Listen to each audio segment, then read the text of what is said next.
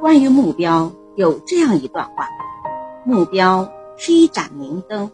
照亮了你的生命；目标是一个路牌，在迷路时为你指明方向；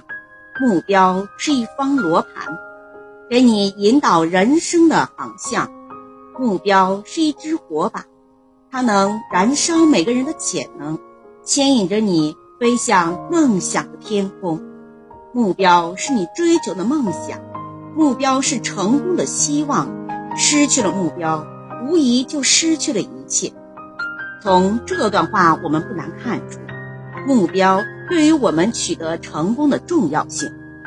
朱元璋参加红巾军后，虽然从总体上看似顺风顺水，但是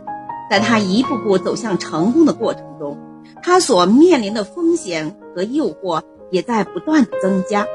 不过，朱元璋是一个胸怀大志的人，他知道自己的最终目标是什么，因此，在各种假象和诱惑面前，他能保持清醒的头脑，更不会满足于已经取得的成功，坚定不移地朝着自己的最高奋斗目标迈进。关于这一点，可以从朱元璋发动统一全国的战争中看出。一三六八年，朱元璋在应天称帝，建立明朝。此时的朱元璋已经控制了大半个中国，很多人都认为朱元璋可以高枕无忧了。但是，朱元璋并没有这样认为，因为他的目标是全国真正意义上的统一。而此时，元顺帝率领元朝的残余势力，退到长城以北的塞外。还保有相当大的实力，在西南地区的四川，有明玉珍的夏政权；在云南，还有顾元良王的政权。这些都是朱元璋的心腹大患，所以，他要把统一中国的战争继续进行下去，绝不允许统一四海的目标半途而废。于是，在刚刚称帝不久，朱元璋。就马不停蹄地发动了一系列的消灭各种残余势力的统一战争。消灭四川的夏政权之后，朱元璋更加游刃有余。随后出师云南，消灭了顾元梁王的政权，完成了统一战争。从上面的事实可以看到，我们看出朱元璋是一个意志坚定、目标明确。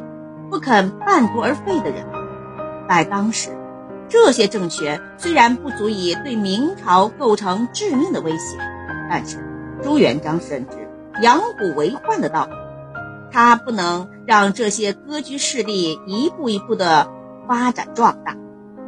于是，一鼓作气将统一中国的军事行动坚决彻底的进行下去。事实证明，他的做法是非常英明的。大凡欲成大事者，不但有大智大勇，而且还必须做到目标明确，绝不能半途而废。中国有句古话：“围山九仞，功亏一篑。”意思就是说，事情马上就要取得成功了，却因为最后的半点疏忽大意，使前面所做的努力都付诸东流。毫无疑问呢。这种失败是可悲的，导致这种可悲结局的原因在于当事者或者决策者意志不坚定，被眼前的大好形势冲昏了头脑，忘记了自己的最终目标还没有实现，还需要持之以恒地奋斗下去。在我们身边，其实有很多意志不坚定的人，他们心态比较浮躁，